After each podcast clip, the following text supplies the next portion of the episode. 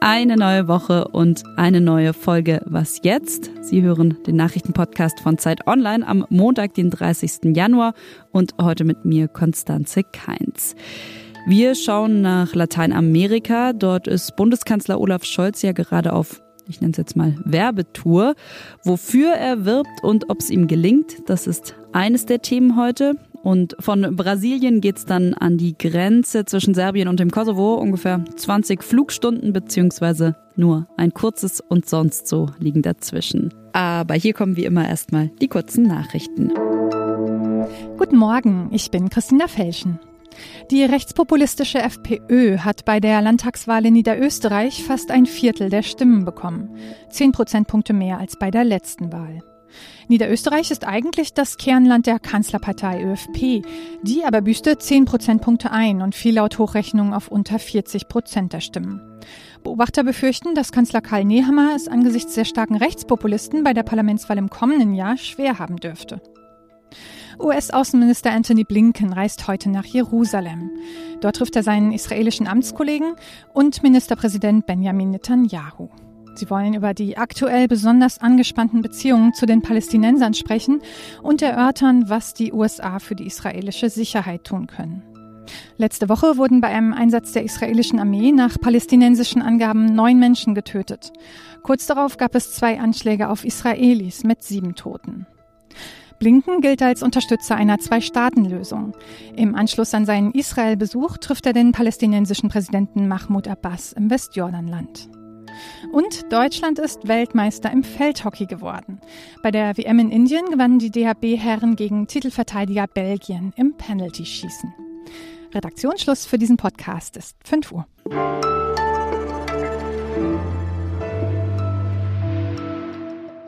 Der Bundeskanzler ist auf Lateinamerika-Reise. Vor ein paar Stunden ging es von Buenos Aires nach Santiago de Chile. Außerdem steht Brasilien noch auf dem Programm. Das wissen Sie gegebenenfalls aus der gestrigen Was jetzt Folge. Die Reise sei ein Versuch einer Zeitenwende, sagt mein Kollege Peter Dausend. Er reist gerade mit dem Kanzler durch Lateinamerika.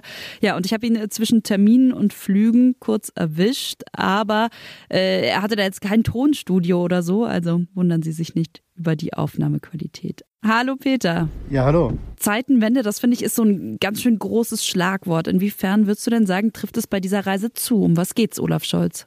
Na, Olaf Scholz geht es bei dieser Reise vor allen Dingen darum, das Wort von der Zeitenwende mit Leben zu erfüllen.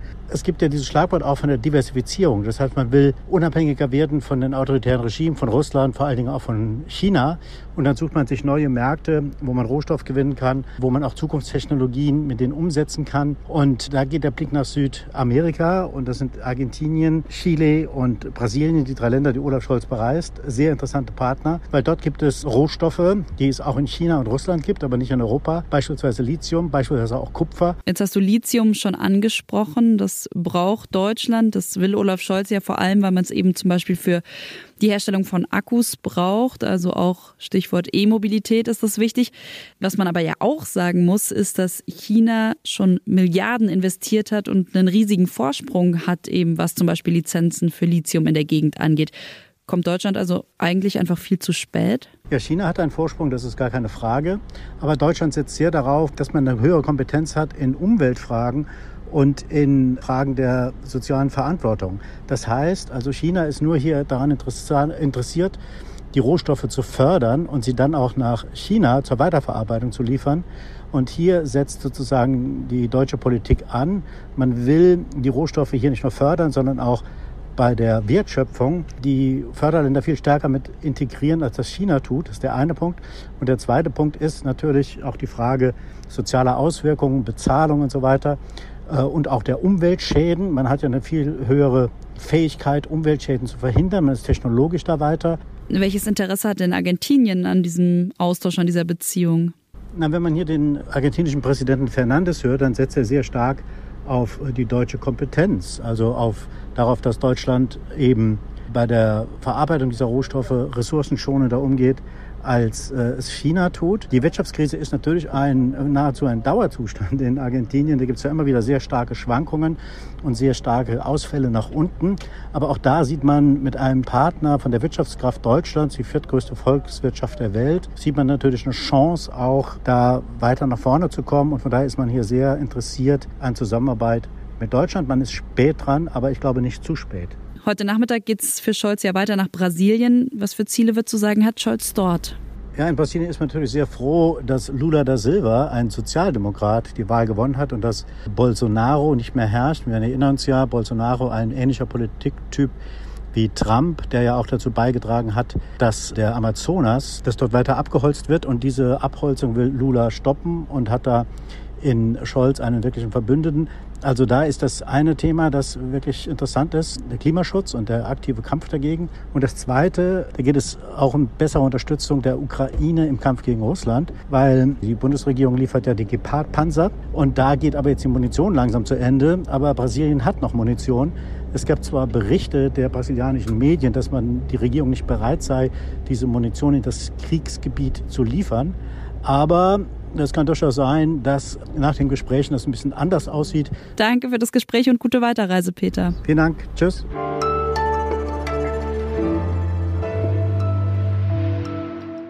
Und sonst so?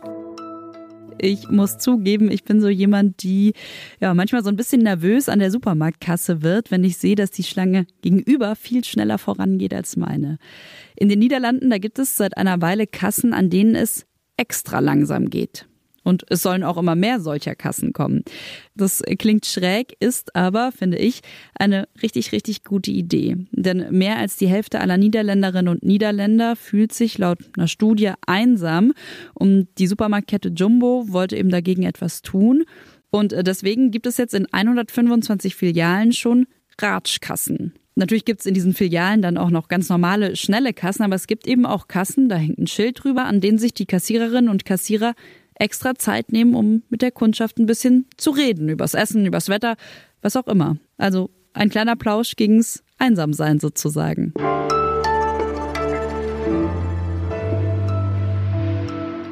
Im Dezember, da drohte der Konflikt zwischen dem Kosovo und Serbien zu eskalieren. Und weiterhin bleibt diese Grenze so eine der gefährlichen Bruchlinien in Europa. Der Westen hat jetzt aber den diplomatischen Druck auf Serbien nochmal erhöht. Es gibt einen deutsch-französischen Plan und darin steht, dass das Land, das Serbien eben seine Beziehungen zum Kosovo normalisieren soll.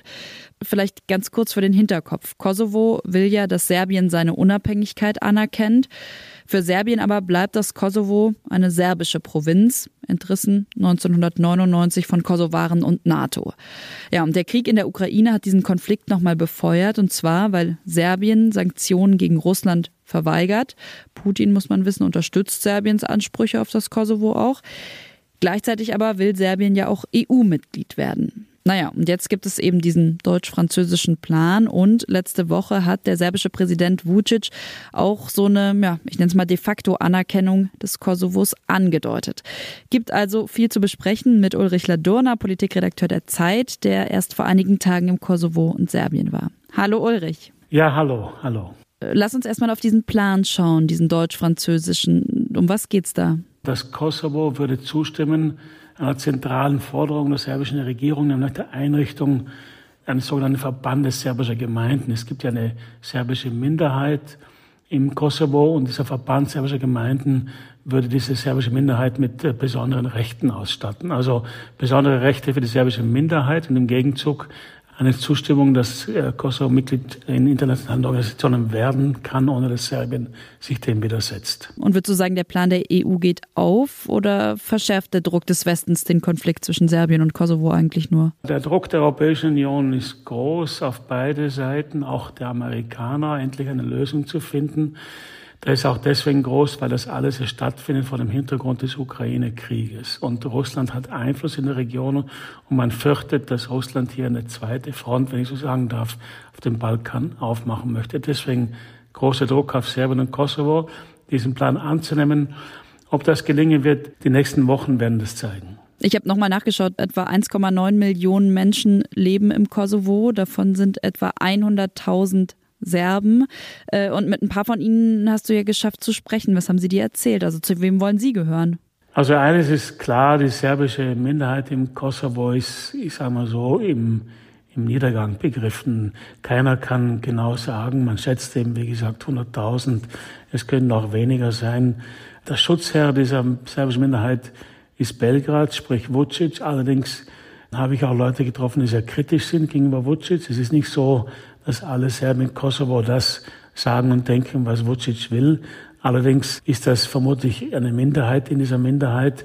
Und die Frage ist halt für diese Serben, wer beschützt uns außer Belgrad? Und da ist natürlich auch die EU gefragt. Danke an dich. Gerne.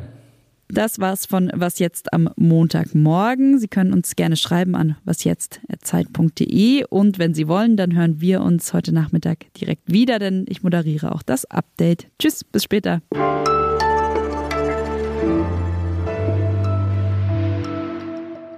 Ja, ich bin jetzt hier, wir sind so eine Gedenkstätte für Opfer und äh, ich muss die so ein bisschen im Auge behalten, die laufen hier so rum.